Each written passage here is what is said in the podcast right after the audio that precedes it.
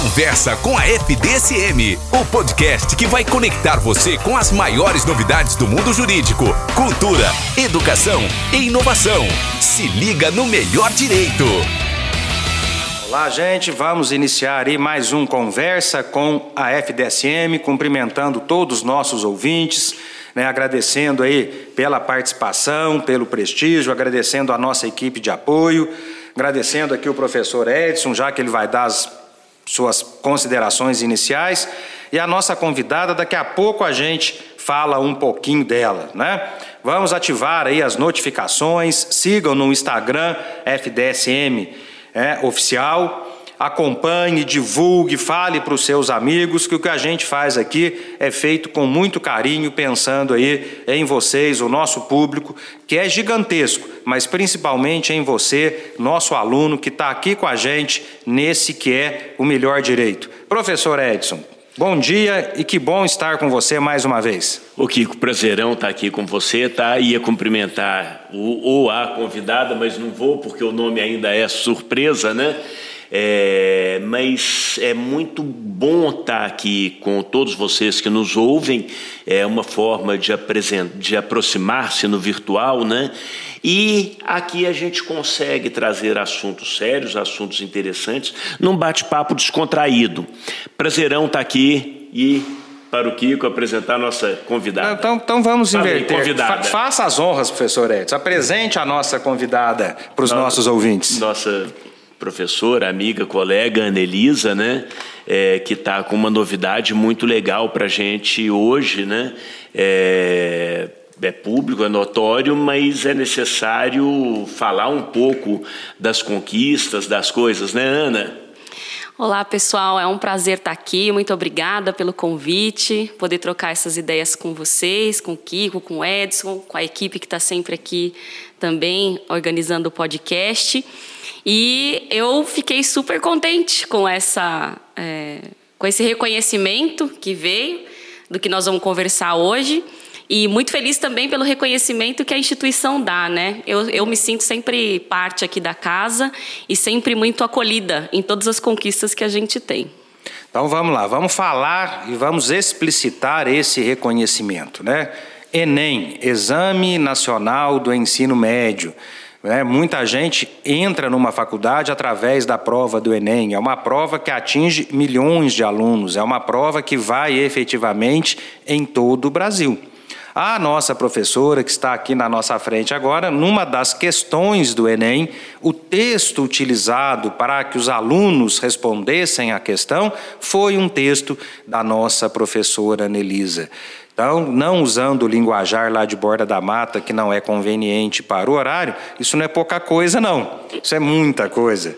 Isso significa, isso é, é o que ela falou, é o reconhecimento. Eu vou usar uma outra palavra, que a gente fala muito de trabalho, a gente fala muito de estudo. Você trabalhar com seriedade, você estudar com seriedade. Isso é o resultado de um trabalho bem feito, é o resultado de muito estudo e, lógico, para quem faz com esse merecido gosto de reconhecimento.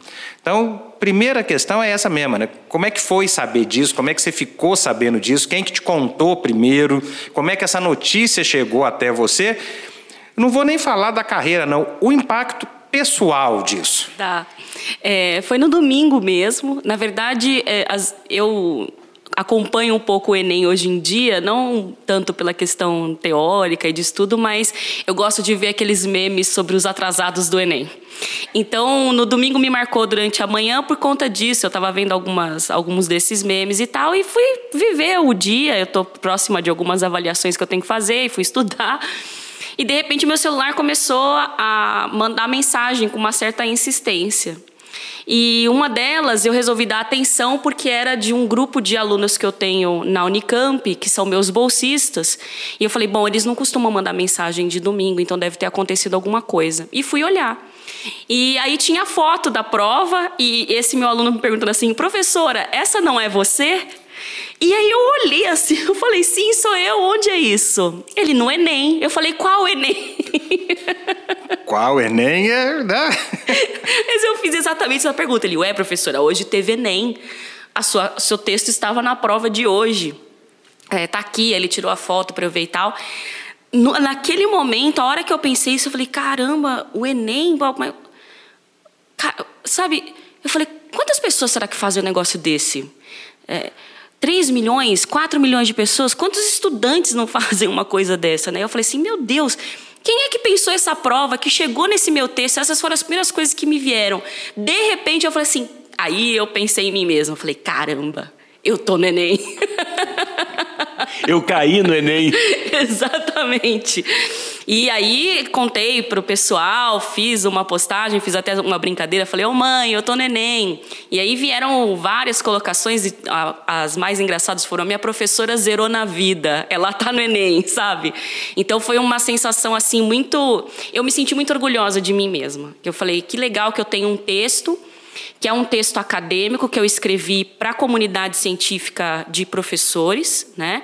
Mas que ele também tem uma linguagem que pode ser acessível para estudantes de educação básica. Fiquei muito feliz. É, é nítido que a gente está passando por uma etapa onde a transmissão de conhecimento está sofrendo mudanças. Né? Eu fui comprar alguns livros na livraria Leitura esse final de semana e a hora que eu vi uma prateleira com né, o anuário, está na filosofia, direito, e estava lá, os queridinhos do TikTok, eu confesso que aquilo me causou um certo receio, muito em função da minha idade, eu tenho certeza disso. Mas não há como transmitir conhecimento. A maneira como vai ser transmitida é lógico, ela vai mudar, já mudou. E talvez a gente esteja um pouco assustado porque está mudando muito rápido. Mas não há como se transmitir conhecimento sem que alguém prepare esse conhecimento e o transmita. Não há como transmitir e adquirir conhecimento, ainda que a forma seja diferente, sem um estudo profundo para você chegar até isso. Não há como transmitir se você, ao estudar, não sentar e produzir algo a partir daquele conhecimento. Né? Dito isso, agora eu vou perguntar o óbvio, vou pedir para você falar sobre o óbvio. Fale, né? Temos nossos alunos estão nos ouvindo aqui. Fale sobre a importância do adquirir conhecimento, do estudar, do pesquisar e produzir conhecimento e da necessidade de que isso seja feito com afinco e disciplina. Nossa, Kiko, esse tema, eu acho que ele é o mais importante da educação nos últimos 500 anos, né? É, como você falou, o formato da, da, da da organização da sala de aula e dos processos de ensino-aprendizagem, ele é um formato já secular. E justamente por conta da tecnologia ter avançado bastante, e acredito que a pandemia também forçou um pouco a gente usar outras ferramentas com mais rapidez, inclusive no nosso cotidiano, faz a gente começar a perceber que algumas coisas não são assim, é, não tem os resultados que a gente imaginou que tivesse. Né? Então, por exemplo, é, uma das coisas que os estudantes talvez não percebam é quando o professor chega na sala de aula com aquele tema, houve um estudo prévio. Houve um tempo de preparação, né? houve um tempo de leitura. Ninguém chega na sala de aula, né? ou pelo menos não deveria, chegar na sala de aula e simplesmente sair balbuciando alguma coisa. Não né? é um Existe... improviso. Exatamente, não é uma questão de improviso. E isso vai ao encontro, por exemplo, de quando o pessoal começa a falar sobre professores que têm o dom Dizer que a gente tem dom é ignorar todos esses fatores que você mencionou, porque na verdade são fatores que levam a gente a esse processo de ensino, a esse processo de pesquisa, ao processo do cuidado, à escolha do conteúdo. Então, por exemplo, é, várias temáticas aqui do podcast são temáticas que estão na sala de aula também, mas a maneira que elas são abordadas aqui é uma maneira diferente, que pode ser mais tranquila de ser absorvida para pessoas que, que têm um tipo de aprendizagem associada mais a uma audição é, mais dinâmica do que uma aula é, falada só por um professor. Outras pessoas aprendam, aprendem melhor com atividades em grupo, outras pessoas com uma leitura, enfim, todos esses elementos devem estar ali dentro da sala de aula, de alguma maneira. Né? E para a gente perceber quais são os elementos dos nossos alunos, a gente vai levando um tempo também, que é o tempo de você perceber aquela turma, entender mais ou menos o que, que funciona, o que, que não funciona com ela, notar se tem um pessoal que está ali é, atento e caminhando junto com você. Então, essa, essa perspectiva, ela tem também um trabalho prévio do professor, muito importante, que é um trabalho, é, de uma palavra que você falou, essencial, que é a da pesquisa Né? Mesmo que o professor não seja, o pessoal pensa que a pesquisa é uma coisa do mestrado, do doutorado, não é. A pesquisa também não é sair gugando as coisas, né? A pesquisa é esse momento da leitura. É, você tem várias doutrinas que falam do mesmo tema. Qual você acha que é a mais tranquila, a mais importante, a mais acessível para aquele grupo de alunos? Isso é um processo de pesquisa. E por outro lado, o processo de ensino-aprendizagem ele vai ter que ser assumido como uma via de mão dupla né? É, não é só o professor que vem com toda essa bagagem, o aluno também tem que estar disposto a absorver é, essa, essas discussões e a participar delas. E eu sinto que às vezes, talvez esse tenha sido um grande desafio, né? Como é que a gente chega nos nossos estudantes, né? Como é que a gente chega nesses novos estudantes que, por exemplo, estão nessa geração desse TikTok? Eu acho que não é uma questão de idade. Eu também fico é, estarrecida quando eu vejo lá ah, os queridinhos do TikTok, né? Por que, que o TikTok ele faz mais sucesso do que, por exemplo, um podcast sobre um tema igualmente interessante e que pode ter um momento de descontração? Algumas piadas, assim, não é sempre uma coisa. A, a seriedade do tema não significa que ele tem que ser falado com sobriedade constante. Pode ser algo mais descontraído, né? Então, é, nós estamos num momento que a gente precisa de um pacto mais é, que aproxime mais o professor e o estudante, inclusive do trabalho que esse professor tem antes de chegar na sala de aula, que não é uma coisa que simplesmente brota, né? É, eu acho que esse é um momento crucial. E aí você fala de uma de uma palavra é, da questão da transmissão, né? É, embora eu entenda o que você quer dizer, talvez o melhor que a gente pudesse dizer é compartilhar.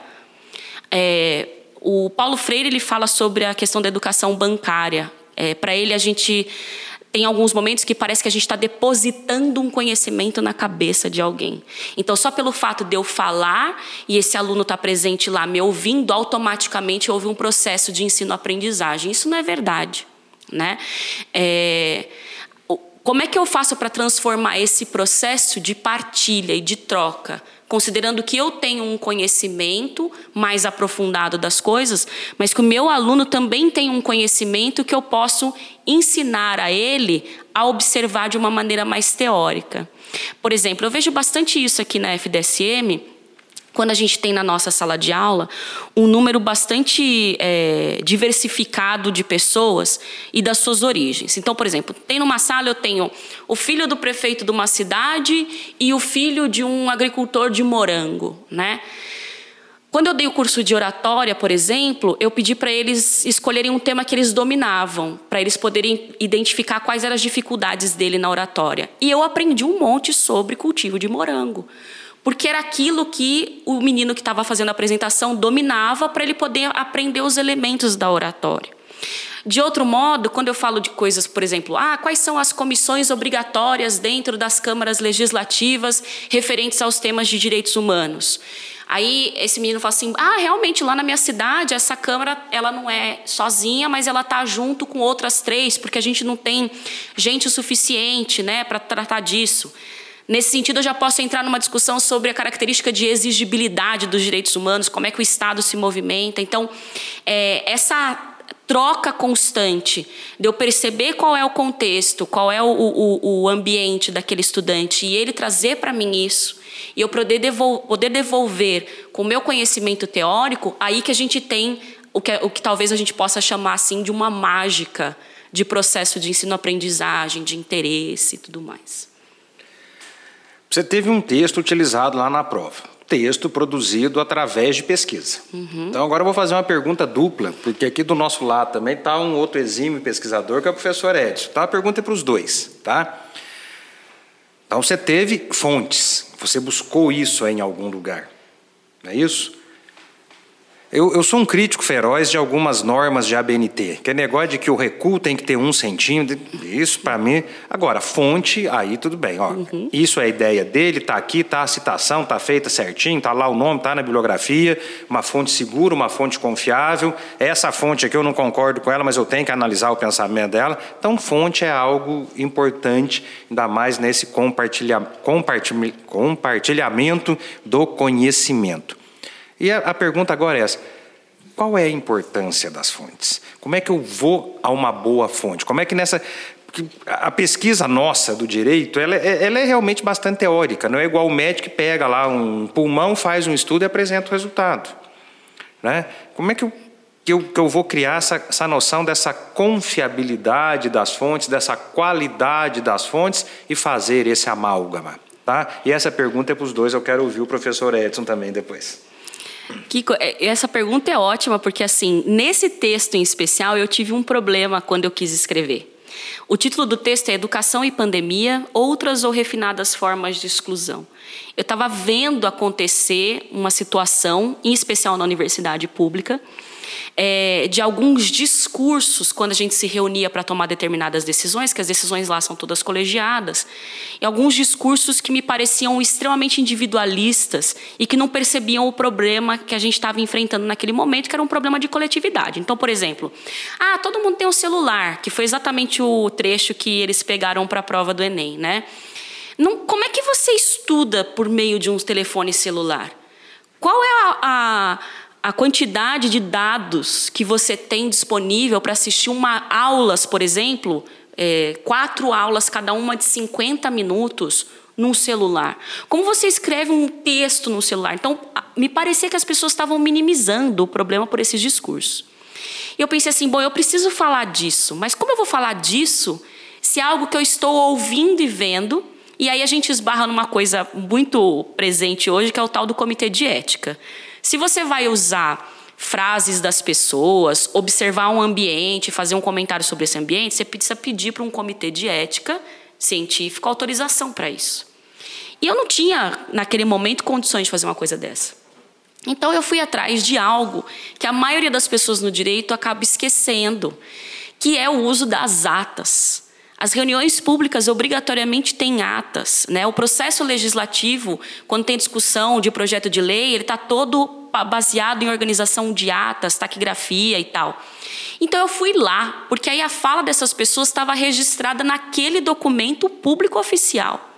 Eu peguei a partir desse documento é que eu fiz as, as categorias de análise, justamente para demonstrar que eu não estava tirando aquilo só da minha impressão ou da minha cabeça, né?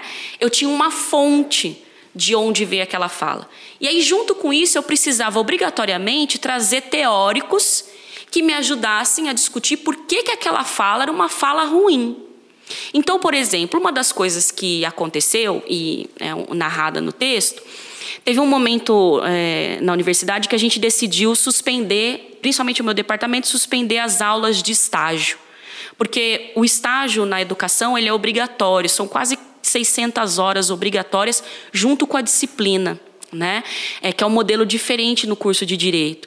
Então, como que a gente ia ter estágio é, docente se nem os professores nas escolas sabiam como lidar com aquele momento da pandemia e muitas vezes nem aula não estava tendo. Então, o Estado de São Paulo estava criando um, um site, um aplicativo como que eu ia mandar esse aluno só para registrar ele lá? Então nós falamos, olha, esse semestre não tem disciplina de estágio, ninguém vai se inscrever.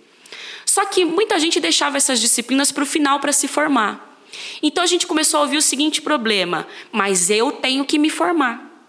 As pessoas não estavam preocupadas com a discussão da coletividade nem com a qualidade do ensino que elas iam receber, elas estavam preocupadas com uma questão pessoal. Né?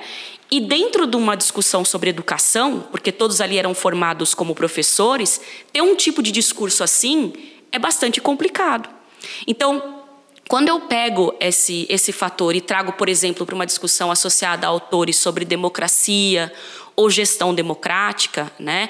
É, no caso, eu acho que, se não me engano, não me falha a memória, acho que eu usei o professor é, Paro, Vitor Paro, para falar sobre a gestão democrática, aí você identifica que, embora aquela pessoa esteja formada para entrar num sistema educacional, defender o processo democrático, quando ela vê a, a própria intenção dela, os problemas pessoais dela, ela não quer saber de coletividade. Então, assim, são elementos que eu poderia trazer, por exemplo, numa aula, só fazendo observações gerais dos autores base. Mas num texto, eu preciso dizer exatamente onde eu ouvi aquilo, qual é a fonte que me ajuda a criticar aquele fator. E isso é o que dá é, qualidade para o texto que a gente escreve. Né? E, e, e hoje em dia, Kiko, eu acho que isso foi uma das coisas que permitiu, por exemplo, a existência desses TikTokers. O pessoal se esquece que papel aceita qualquer coisa. Um pedaço de papel aceita qualquer negócio. É, por isso que é importante quando a gente manda nossos textos para revistas que são qualificadas, como o podcast que a gente teve aqui da revista da FDSM, né? É, porque aí você tem alguém que vai ler o seu texto e vai ter prestar atenção nisso. Tá, mas qual é a fonte? De onde que essa pessoa tirou isso? Né? Baseado em quem? Ah, então, beleza, ela seguiu todas, não necessariamente, eu também não gosto muito dessas regras é, extremamente formais da BNT, mas tem qualidade científica, então beleza, vamos lançar, né? deixa a pessoa ler. Porque parece que é, também na academia a gente sofre um pouco essa questão do tal do coaching, né? A pessoa acha que sair falando sobre questões que ela só percebe, mas ela não se preocupa em trazer os elementos teóricos dessas discussões, é o suficiente. Então, para mim, esse texto foi icônico nessa questão que você traz, porque eu tinha que arranjar um jeito de dizer: olha, existe uma fonte segura de que eu ouvi essas coisas, né? E a fonte foram as atas das reuniões que tinham sido feitas. Professor Edson, agora eu queria o seu comentário sobre isso. Bom, é, é o assunto acaba pendendo para aqui, né? E hoje a gente está vivendo um momento em que ouve-se muito, é fácil fazer. É, eu, sem, sem querer tocar num ponto delicado, é, a gente vê muitas propagandas de cursos, vamos falar de inglês, que é o, é o que mais me incomoda. É fácil falar inglês. Não, não é fácil, não é fácil. O menininho que nasce nos Estados Unidos, ele leva 7, 10 anos para aprender a falar inglês. E ele nasce com o pai falando, com a mãe falando, com todo mundo falando. Então não é fácil. A gente tem informações facilmente acessadas. A gente chega a qualquer informação em, qual, em qualquer lugar praticamente em poucos segundos. A grande questão é que a gente está ouvindo alguém dar a opinião dela sobre algo que ela leu, ou talvez nem tenha lido. Por isso a necessidade da fonte. O Kiko vai me falar sobre é, processo e ele vai me falar o que, que ele entendeu de um processualista. Eu assisti a aula dele, entendi, gostei, percebi como que a coisa é estruturada. Agora, o que que eu sei? Eu sei o que o Kiko me falou do cara. Se eu quiser saber tanto quanto ele, eu vou ter que ler o cara. E vou ter que ler quem o cara leu. E isso não é na base do palpite ou da intuição. É, é, o, o, futebol é uma coisa que me incomoda em alguns aspectos. Ah, o fulano ele tem um dom. E alguns têm um dom. Mas por que, que esse dom só explode lá na Europa? Porque lá ele pega o dom e passa por um processo de construção. Ah, cozinhar, você cozinha, Kiko? Eu cozinho. Cozinha, sei, acredito. É, é, o Ângelo cozinha. Eu também. O Ângelo cozinha muito bem. Melhor que o Ângelo. Ah, mas eu não cozinho trivial. Por quê? Porque eu não gosto. Não, não é porque não gosta, não. Qual que é a melhor comida quando a gente vai falar de um negócio que feijão. Porque fazer feijão é difícil. Tudo é difícil se você quiser fazer bem feito. Uhum. Tudo é fácil se você quiser fazer de qualquer jeito. Conhecimento. Conhecimento, não existe nenhuma tecnologia que mude isso. Conhecimento é acúmulo. Conhecimento é acúmulo de informações. Ah, o cérebro das baleias é um negócio monumental, tal. Mas por que, que as baleias não desenvolvem artefatos? Pela questão do polegar, polegar opositor. Elas não registram as informações. As informações das baleias morrem na memória das baleias. Presumo eu. Por que, que nós avançamos? Porque nós registramos. E a gente viu que um cara achou uma planta que era bonita e comeu, e dele morreu. Daí o outro arrancou a planta e pegou uma raiz e comeu, e era ruim. Daí ele descascou a raiz e continuou sendo ruim. E, e nisso tem gente morrendo. E tem alguém falando, ó, oh, a planta ali, se comer, morre. Aquilo ali, se comer, dá um gosto ruim na boca, afeta o estômago. Até que a gente descobriu que a mandioca cozida e frita no óleo, né? Que no frita óleo. no óleo, frita na fraia, é, não é, não é frita. Não, não. É boa, quebra o galho, mas não é. Como que a gente aprende essas coisas? Com conhecimento acumulado. Daí eu pego um cara que sacou do nada, que tem o dom e que fala que a mandioca não precisa ser frita e não deve tirar. Eu, eu, vou, eu vou pegar a sua fala e fazer um link com o que ela falou, a história do dom. Tá, vamos pensar em nós aqui. Tem aquela pessoa que fala um pouco mais fácil que, e que sempre se preparou para aquilo. E naquele dia não deu tempo de. Mas ele consegue ir lá e fazer o o bem feito, aquele arroz com feijão que não azeda. Mas aí o cara falou, nunca é dom. Ele aprendeu a fazer. Ele aprendeu a fazer. Você falou, eu vou, vou pegar dois exemplos aqui do Brasil. Vamos falar de futebol, falar de duas pessoas que jogavam futebol, os dois tinham talento, os dois tinham um dom. Quem teve disciplina, quem se preparou como jogador e depois, daqui 100 anos, vai falar de um, não vai falar Zico e Renato Gaúcho.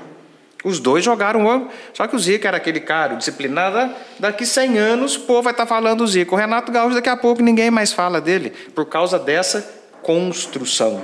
Né? Dessa construção disso que é necessário. Eu tenho me incomodado muito, a Nelisa usou uma frase que assim: ah, o papel aceita tudo. O papel aceita tudo, mas é mais difícil editar um livro. Ah, claro. Ainda, ainda que você pague. É mais difícil editar um livro do que você gravar uma mensagem no Instagram. Claro. Então a rede social também aceita tudo, só que na rede social é mais fácil ela aceitar tudo. Porque o papel você escrever em casa é uma coisa. Você mandar isso para frente é um pouco. Está escrito, mas é um pouco mais difícil. Aqui aceita tudo de uma maneira mais fácil e nem sempre da melhor maneira. Claro. Né? Eu queria que você encerrasse falando de estar no Enem, da importância da pesquisa, mas sobre o seguinte aspecto. Eu confesso que isso eu estava pensando que eu estava vindo para cá hoje. Isso tem a ver com aquela mudança lá atrás, do, salvo engano, na época do Fernando Henrique, ainda vão melhorar a educação superior. Então, ó, tem, tem o ensino que a gente faz em sala de aula, tem a extensão, vem o estágio, vem os programas de inclusão social e tem a pesquisa muito claramente o seguinte: vamos mostrar para todo mundo o que, que dá para fazer depois de formado e vamos começar a desenvolver esses trabalhos na faculdade para cada um escolher o seu caminho. Eu digo, afirmo, e isso é verdade, hoje aqui, né, eu estou no meio de duas pessoas inteligentes, eu sou menos inteligente aqui da faculdade, eu sou o chão da fábrica, eu sou aquele que vai fazer petição, eu sou aquele que vai fazer audiência, mas para eu fazer isso, eu preciso do trabalho da pesquisa. O professor, o professor ainda tem que ser um pouco mais pesquisador que o advogado, mas o professor ele pode trabalhar também com a pesquisa dos outros, desde que ele leia, construa o conhecimento dele. Uhum. Então, o trabalho do pesquisador é isso. Eu vou, eu vou dar o material, você vai usar da maneira que você achar melhor.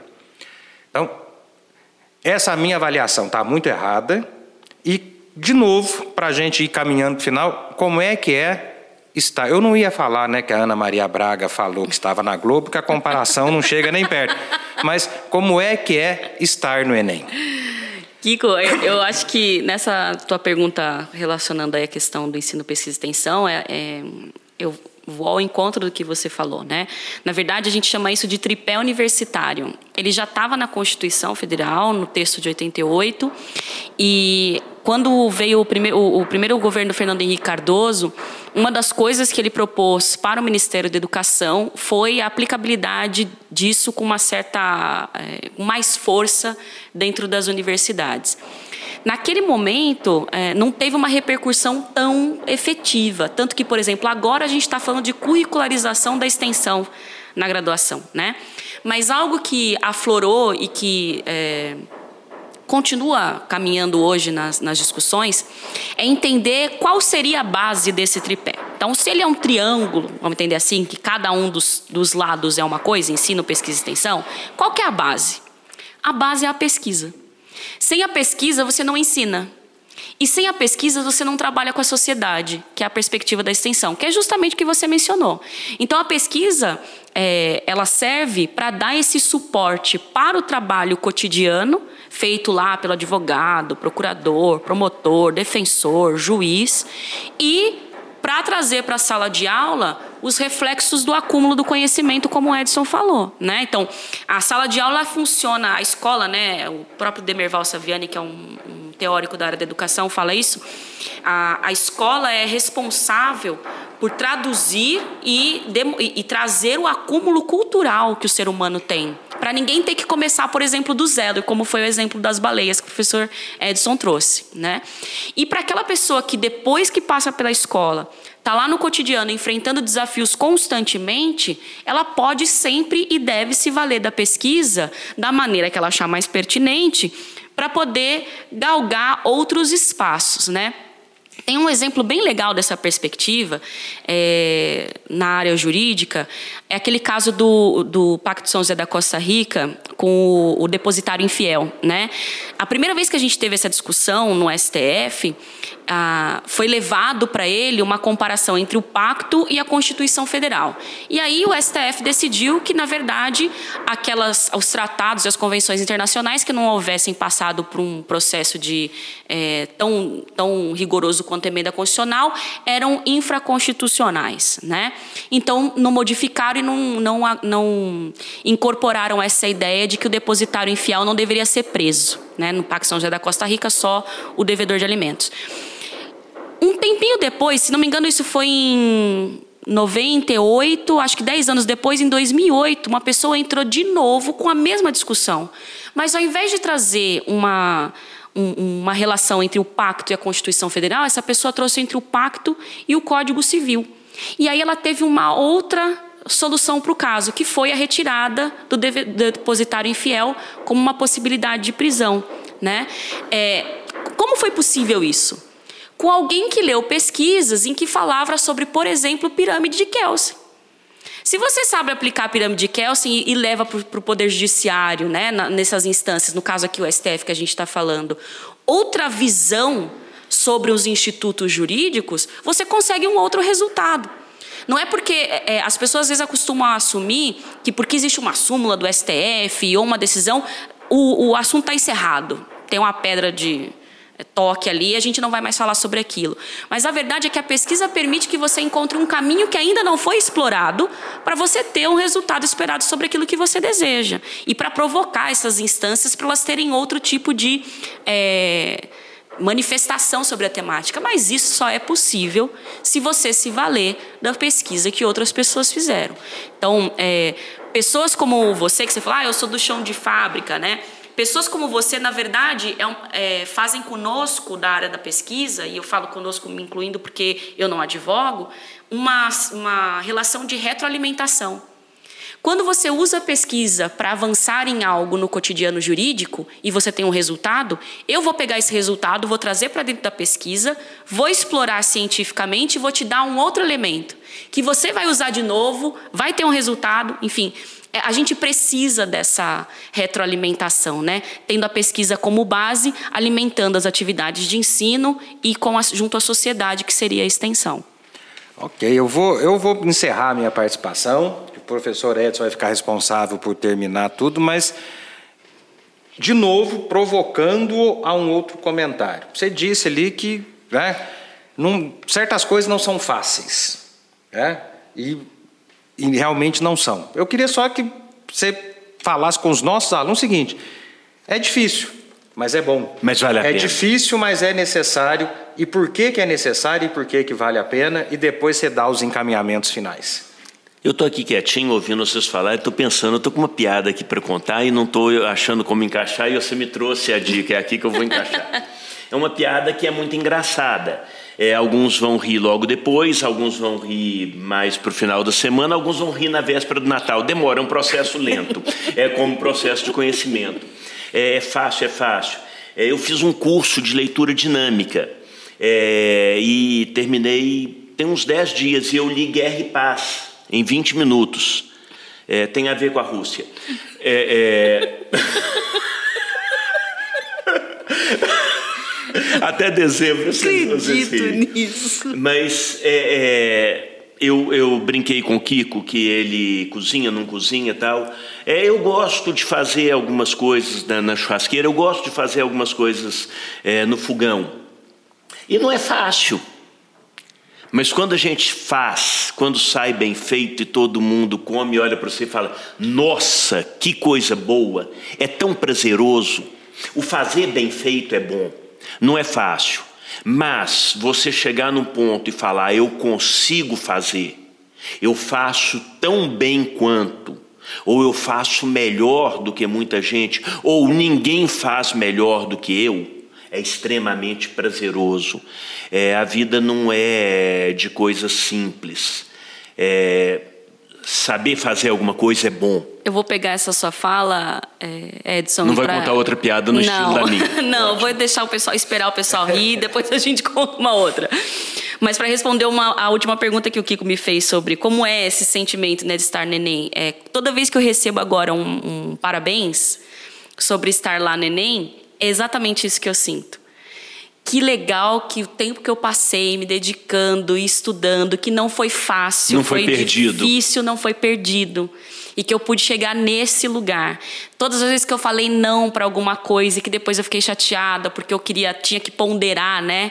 É, vou sair ou vou terminar de ler esse negócio aqui, vou sair ou vou terminar de escrever esse treco. É, quando as pessoas me parabenizam hoje pela, pela questão do Enem, e claro, por todas as outras questões, eu me sinto bem. É essa sensação que você falou, eu estou sentindo. E ela é muito prazerosa mesmo. É que, assim, né? Eu sempre falo isso para alguns alunos que querem estudar para concurso. O, a nossa pesquisa, para quem está de fora, equivale a não fazer nada, né? É. Eu sei que não é isso, não me mate. Simeone, você não faz nada, é, só, dá aula? Só dá aula. Só Porque, assim, você está ali sentado lendo e escrevendo. O médico sai, faz a cirurgia dele e volta.